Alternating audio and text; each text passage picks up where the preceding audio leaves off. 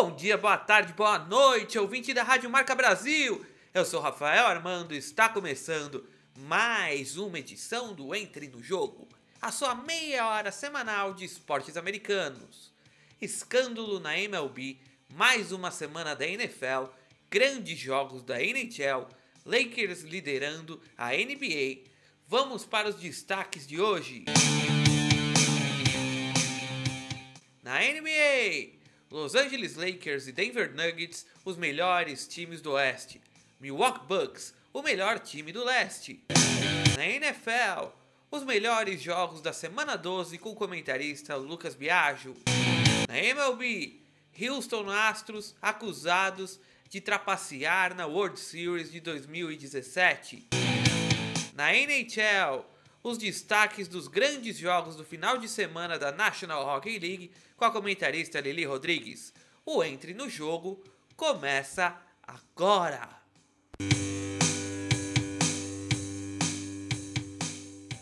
Basquete!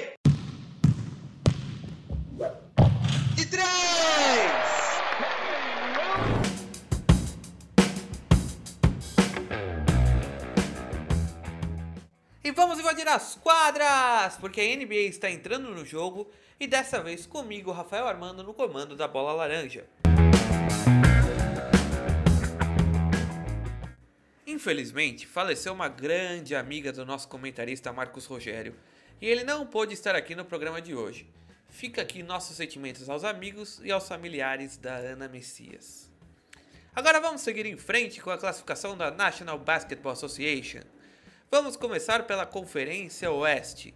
Na divisão Nordeste, o Denver Nuggets do pivô Luka Jonic lidera com 12 vitórias e apenas 3 derrotas. Após uma boa campanha na temporada passada, a equipe de Denver quer chegar ainda mais longe nessa nova jornada. Já na divisão do Pacífico, temos uma classificação esperada e outra nem um pouco aguardada pelos fãs do basquetebol. O Los Angeles Lakers de LeBron James e Anthony Davis lidera a divisão com 15 vitórias e apenas duas derrotas. Melhor aproveitamento da Liga Oeste e de toda a NBA. Agora sim, os Lakers voltaram a ser os Lakers. LeBron James e Anthony Davis se entenderam de uma maneira incrível e a equipe está jogando um bolão. Na mesma divisão, na segunda colocação, com 12 vitórias e 5 derrotas, ainda temos o Los Angeles Clippers, do melhor jogador das finais do ano passado, quando ainda atuava pelo Toronto Raptors, Kawhi Leonard. Em quinto e último da divisão se encontra o Golden State Warriors, o time que dominou o basquetebol nos últimos 5 anos vem sofrendo com lesões de seus principais jogadores e ganhou, isso mesmo, ganhou apenas 3 das 18 partidas que disputou, perdeu 15. Já na divisão sudeste, Dallas Mavericks, do grande Luka Doncic e também de Kripstar Porzingis, se encontra em primeiro com 11 vitórias e apenas 5 derrotas, mas o Houston Rockets de James Harden e Russell Westbrook está na cola com o mesmo número de vitórias e apenas uma derrota a mais. Essa temporada, a Conferência Oeste promete pegar fogo. Agora vamos para a Conferência Leste, que também está tendo ótimas disputas entre as equipes. A divisão do Atlântico promete ser a divisão mais concorrida da NBA 2019-2020. Empatados em primeiro, em segundo temos o Boston Celtics e o atual campeão Toronto Raptors, ambos com 12 vitórias e 4 derrotas. Em terceiro, temos o Philadelphia 76ers de Joel Embiid com 11 vitórias e 6 derrotas. Já em quarto, o Brooklyn Nets de Kareem Irving e do ainda lesionado Kevin Durant com 9 vitórias e 8 derrotas. Até o momento, o único time do Atlântico que não embala é o New York Knicks, com apenas 4 vitórias. Joey Tribbiani deve estar triste. Essa foi só para quem acompanha Friends. Na divisão central, o Milwaukee Bucks da besta grega Giannis Antetokounmpo lidera com folga, 14 vitórias e apenas 3 derrotas, o melhor time da Conferência Leste. Já na divisão sudoeste, o Miami Heat é o melhor time com 12 vitórias e apenas 4 derrotas até este momento. Eu quero falar um pouco do Chicago Bulls. Nas últimas 7 temporadas, a equipe ex-campeã da NBA teve como a sua melhor colocação a quarta geral da Conferência Leste. Esse ano os Bulls, apesar da quarta colocação da divisão central da Conferência Leste, mantém esperança para crescer nas próximas temporadas. Além de Zach Lavine, que está em Chicago desde 2016 e vem sendo o principal destaque do time, inclusive fez 13 cestas de 3 pontos e anotou 49 pontos no jogo contra o Charlotte Hornets essa semana, agora conta também com Kobe White, o novato que chegou muito badalado na Universidade de North Carolina, Carolina do Norte, mesma universidade que veio o maior ídolo do basquetebol, o maior ídolo dos Bulls, Michael Jordan, começa a dar os primeiros passos para tentar seguir os passos do maior jogador de todos os tempos e ganhar o coração dos torcedores de Chicago. O atleta jogou todas as partidas da equipe esse ano e já anotou 244 pontos, sendo 89 cestas de 2 pontos e 38 cestas de 3 pontos. Vamos ficar de olho no garoto. Agora, saindo de um garoto para falar de um veterano, Carmelo Anthony, que acabou de acertar a sua volta para a NBA atuando pelo Portland Trail Blazers, arrebentou no jogo de ontem contra o próprio Chicago Bulls, sendo o destaque da partida com 25 pontos e 8 rebotes. É a NBA pegando fogo. Na semana que vem o Marcão volta com mais informações do melhor basquete do mundo. Na semana que vem o Marcão volta com mais informações do melhor basquete do mundo aqui no Entre no Jogo da Rádio Marca Brasil, a sua nova conexão.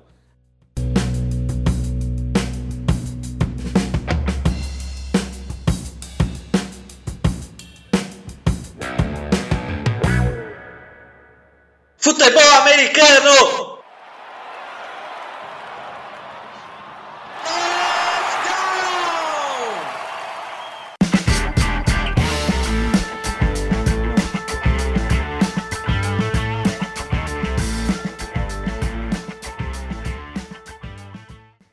Semana 12, estamos a 5 semanas do fim da temporada regular da National Football League. E o comentarista Lucas Biagio trará os melhores momentos dessa reta final do esporte da bola oval. É com você, Lucas! Boa noite, meu caro e minha cara fã dos esportes americanos. Como vão? Bom, nessa rodada não tivemos muitas novidades interessantes. Felizmente, ela foi tranquila, sem nenhuma briga, nenhuma confusão e com muitos jogos bons. Então, hoje eu vou passar apenas os resultados de todos os jogos e no final vou falar como anda as classificações para os playoffs da NFL, tá legal? Então vamos lá. Começando pela quinta-feira, no Thursday Night Football, o Houston Texans recebeu o Indianapolis Colts e ganhou por 20 a 17. Os Broncos perderam para os Bills em Buffalo por 20 a 3. Os Bears ganharam dos Giants por 19 a 14. O Pittsburgh Steelers venceu o Cincinnati Bengals por 16 a 10.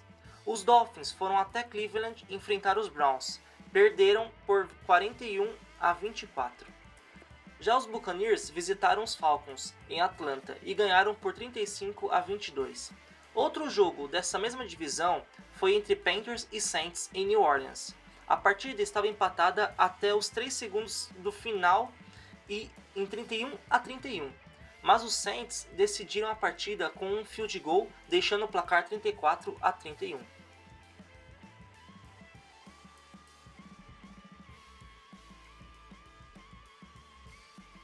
E a ascensão dos Seahawks não para.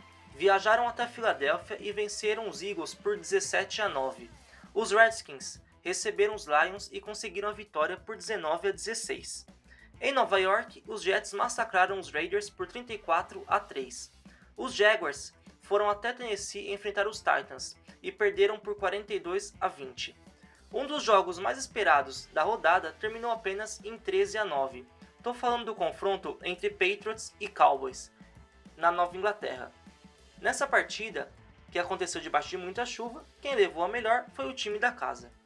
Outro jogo que todos estavam esperando também era entre 49ers e Packers. Mas para quem estava esperando uma partida com muitos pontos e jogadas bonitas de ambos os lados, se deu mal. São Francisco massacrou Green Bay por 37 a 8, num jogo muito fácil. Agora seguem com 10 vitórias e apenas uma derrota, enquanto os Packers seguem com 8 vitórias e 3 derrotas.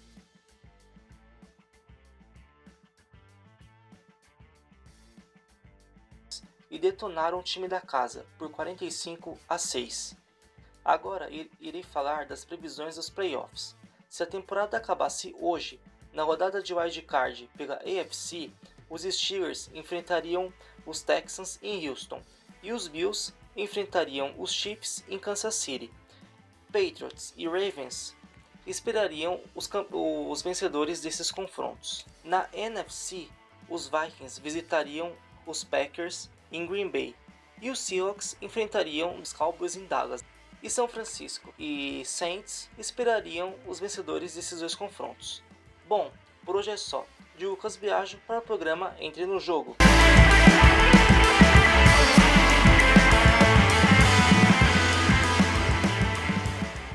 Obrigado, Lucas. Ontem eu estava assistindo Monday Night Football entre o Los Angeles Rams e o Baltimore Ravens, esse que o Lucas acabou de comentar. E que jogador é esse Lamar Jackson, quarterback dos Ravens? Ele lança, ele corre, ele marca touchdowns com passes, com, correndo com a bola na mão. Temos uma grande oportunidade esse ano de ver um quarterback ter marcas de um running back. E esse cara é o Lamar Jackson. Vamos torcer para ele ter marcas incríveis, porque é muito divertido assistir ele jogar. E tomara que ano que vem ele continue assim e a gente possa acompanhar esse jovem a sua carreira inteira e ter uma carreira brilhante. Agora vamos de beisebol. Home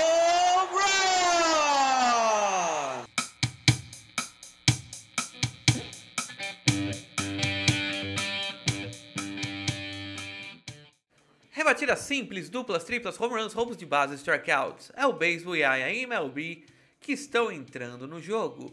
Eu poderia chegar aqui e falar de especulações de jogadores de diversos times, mas hoje eu falarei de um escândalo que surgiu nessas duas últimas semanas na Major League Baseball. Os repórteres Ken Rosenthal e Ivan Drellish do site The Athletic trouxeram à tona uma trapaça cometida pelo Houston Astros em 2017, quando foram campeões da World Series pela primeira vez em sua história. Incluindo o ex-arremessador dos Astros, Mike Fiers, e outras fontes que não foram reveladas, os repórteres afirmavam que os Astros tinham uma câmera posicionada no outfield nos jogos no Minute Maid Park, estádio dos Astros, e essa câmera servia para capturar sinais que o catcher adversário sinalizava seu arremessador. O sinal da câmera ia para o clubhouse dos Astros e durante os jogos em casa eles iam vendo e decorando os sinais do adversário. Assim, quando fossem rebater, eles saberiam onde a bola iria. Algumas fontes falam que uma lixeira que ficava abaixo do monitor, onde mostrava as imagens da câmera, era onde eles batiam para sinalizar que tipo de arremesso seria. O repórter Joel Sherman recentemente trouxe à tona que os astros poderiam estar usando um sinal vibratório para avisar que tipo de arremesso seria e o rebatedor chegar mais rápido à bola. Por exemplo, uma vez que vibrou, era uma bola rápida, duas, uma bola de curva e por aí vai. Esse escândalo está sendo considerado o maior da história dos esportes americanos. Sim, o maior escândalo da história dos esportes americanos, incluindo National Hockey League, NFL, NBA, National Hockey League, National Football League, National Basketball Association e também a Major League Baseball. Ligas centenárias e nunca na história tivemos um escândalo como esse. Segundo o site Bleach Report, a polêmica pode envolver pessoas como Kevin Goldstein, executivo dos Astros, que teria sugerido o uso da câmera, Jeff Hullo, gerente geral e presidente de beisebol dos Astros, que, mesmo que ele não esteja envolvido no caso, poderá ser punido pela negligência, por não saber o que acontecia dentro da sua própria organização. Já imaginou? O cara falar que não vê nada e não sabe, mas ele tem que ser punido também, se for provado o caso. O técnico A.J. Hint, que no caso seja provado pela investigação da Major League Baseball, é praticamente impossível que ele também não saiba do que está acontecendo com seu próprio time ali no vestiário enquanto ele está comandando a equipe. É praticamente impossível, não é mesmo? E o caso ainda pode chegar a outras equipes, como o Boston Red Sox e o New York Mets. já que os seus atuais treinadores faziam parte dos Astros em 2017. Alex Cora, campeão pelos Red Sox ano passado, em 2017, era bench coach dos Astros, como um auxiliar técnico no futebol, e ele pode ter tido um papel fundamental na construção da ideia de roubar os sinais dos adversários. Assim como Carlos Beltran, o recém-contratado técnico do New York Mets estava na sua última temporada como atleta em 2017, atuando pelos Astros, e pode ter feito muito mais do que um simples atleta faria pelos Astros e ter colaborado com o roubo de sinais, ou seja, dando as ideias na parte teórica do que foi o roubo de sinais, não sei. Vamos aguardar novos capítulos. Mas eu acho que os Mets e os Red Sox não serão punidos por conta disso, e sim, se for comprovado, tá, os atletas ou partes de comissões técnicas que estavam envolvidos naquele momento, mas isso eu falo daqui a pouco. Porque agora eu vou fazer uma comparação com casos mais antigos, onde todos os envolvidos nesses casos podem estar em apuros, incluindo dirigentes e atletas. Como no escândalo do atleta Pete Rose, que apostava em seu time quando tornou-se treinador e ele foi banido do beisebol, mesmo sendo um dos melhores jogadores da história da Major League Baseball, mesmo tendo mais rebatidas que Ty Cobb, um dos maiores rebatedores de todos os tempos. Pete Rose é lenda máxima do beisebol, mas não está no Hall da Fama por conta dessa. Não foi uma trapaça, mas por fazer algo ilegal no beisebol, assim como jogadores como Sammy Sosa do Chicago Cubs, que foi banido do beisebol por conta do uso de esteroides.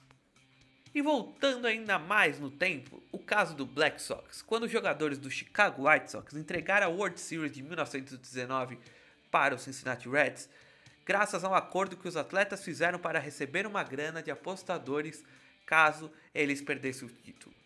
Vou explicar rapidamente o que foi o caso do Black Sox. Os jogadores achavam que tinham direito de receber uma grana que o presidente tinha oferecido, tinha prometido, mas de última hora o presidente alegou que eles não tinham ganho o número de partidas que ele tinha falado, eles tinham ganho uma partida menos e não queria pagar menos, não queria pagar o bicho para os jogadores e os jogadores e oito jogadores acabaram envolvidos nesse escândalo, certo que tinha dois jogadores dos White Sox, o Buck Weaver e o Showless Joe Jackson, que não concordavam com a situação, mas eles estavam envolvidos entre os oito atletas que foram banidos por ganhar dinheiro para entregar uma partida.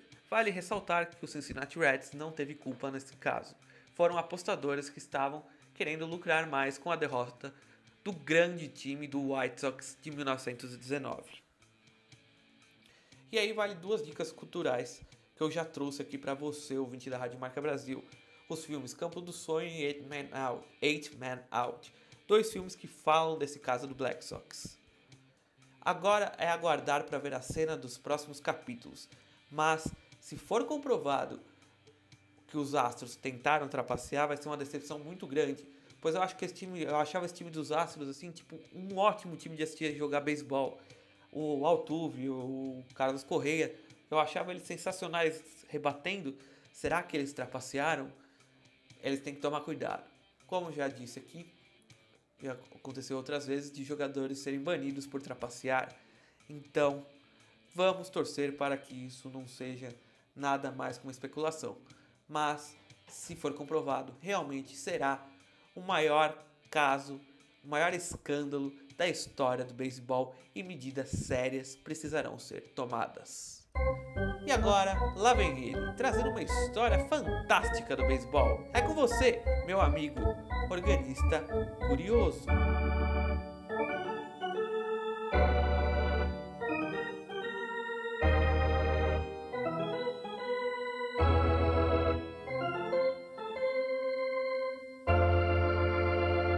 Alphonse Gabriel Al Capone, era um mafioso italo-americano, que liderava um grupo de contrabandistas de bebidas, durante a lei seca nos Estados Unidos nas décadas de 20 e 30. Após se envolver em uma briga de bar em sua adolescência, Al Capone acabou com três cicatrizes do lado esquerdo de seu rosto. o que rendeu o apelido de Scarface. O Sr. Capone odiava esse apelido e ninguém ousava dizer na sua frente ou tirar fotos de seu perfil. Com exceção de uma. Apesar de ser de Nova York, Capone frequentava jogos do Chicago Cubs. Em uma partida do dia 9 de setembro de 1931, o Sr. Capone levou seu filho Sonny para assistir o jogo. O garoto ganhou um autógrafo do jogador Gabi Arnett em uma bola. Nesse exato momento uma fotografia foi tirada e é o único registro de Capone mostrando suas cicatrizes. Ao ser perguntado por repórteres se incomodava o fato de um gangster assistir ao jogo dos clubes, o jogador respondeu que não havia problema, já que ele frequentava o negócio dele, porque Capone não poderia ir ao jogo. Kenny Chavland, descomissionário da MLB, proibiu o jogador de frequentar bares ilegais e tirar outra foto com o famoso gangster. Novamente Arnett respondeu ironicamente. Abre aspas, ok, se você não quer que eu tire fotos com Al Capone, então fale você mesmo isso pra ele. Fecha aspas. Até a próxima semana. Aqui no gelo!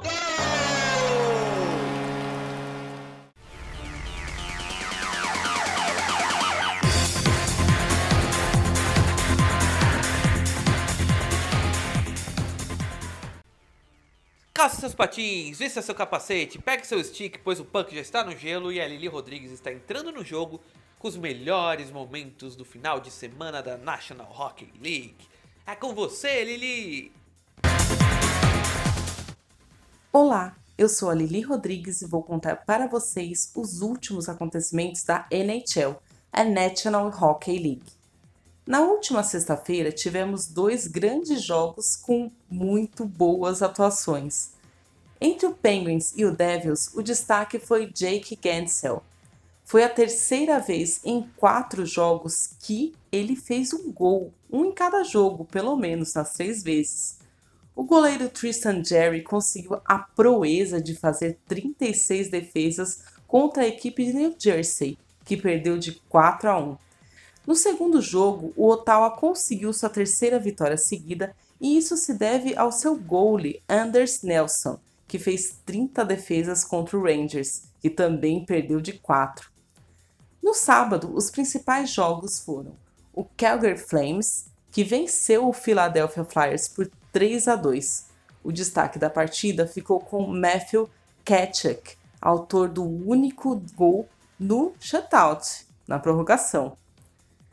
Doug Hamilton foi o principal nome da partida do Carolina Hurricanes contra o Florida Panthers. O defensor fez um gol, o da virada, que naquele momento estava 3 a 2. E ainda fez uma assistência. O jogo ficou em 4 a 2. Ainda tivemos o Lightning massacrando o Ducks por 6 a 2. Já o Boston Bruins ganhou do Wild por 5 a 4 na prorrogação e foi de virada. Por enquanto é isso. Na semana que vem eu volto com mais NHL. Até lá!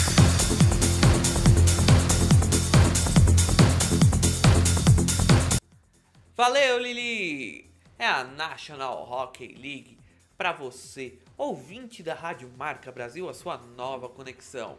Me fala uma rádio que tenha Rock no Gelo toda semana para você, ouvinte. Só aqui na Rádio Marca Brasil com a grande Lili Rodrigues. E agora vamos com o momento quiz.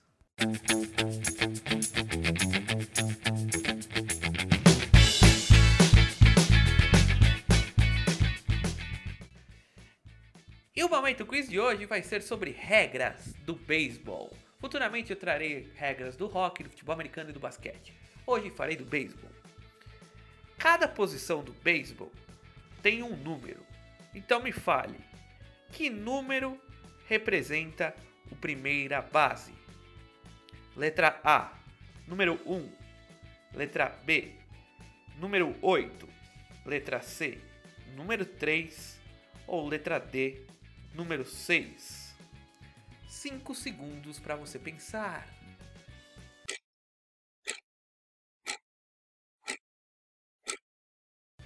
E se você respondeu letra C, número 3, acertou.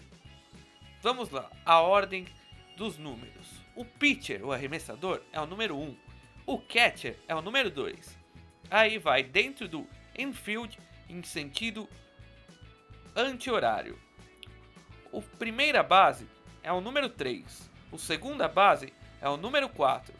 O terceira base, o número 5. O shortstop, aí voltam, aí volta uma posição no, no campo. É o número 6. Aí vai em sentido horário. O left fielder é o 7. O center field é o 8 e o right fielder é o 9, das 9 posições. O rebatedor designado não tem número, ele é simplesmente marcado como DH, Designed Hitter. E já que eu falei do rebatedor designado, ele funciona assim. Uma das duas ligas, o arremessador rebate, na outra, não. Então vem um cara que não faz parte dos nove jogadores da defesa e a função única e exclusiva dele é rebater durante os jogos. Uma das ligas tem o rebatedor designado e a outra não. Vamos ver se você sabe qual é. Letra A, Liga Americana. Letra B, Liga Nacional. 5 segundos para você responder.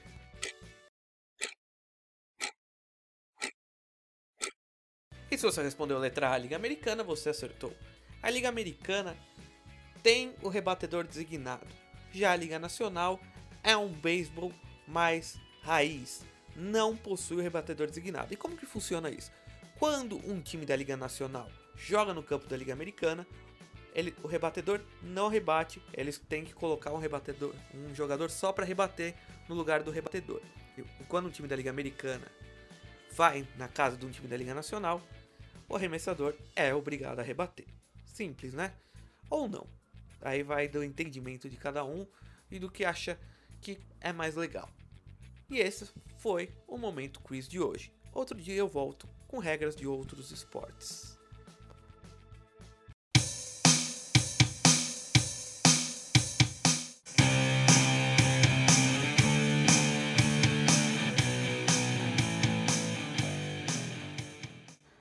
Estamos encerrando mais um Entre no Jogo aqui na Rádio Marca Brasil. Você ficou comigo, Rafael Armando, na sua meia hora semanal de esportes americanos. O programa de hoje foi muito legal, apesar da polêmica envolvendo o Houston Astros. Semana que vem a gente volta com mais informações sobre esse caso e também falarei de uma franquia do beisebol que essa semana, por conta dessa polêmica, eu acabei não falando. Já vou deixar preparado aqui.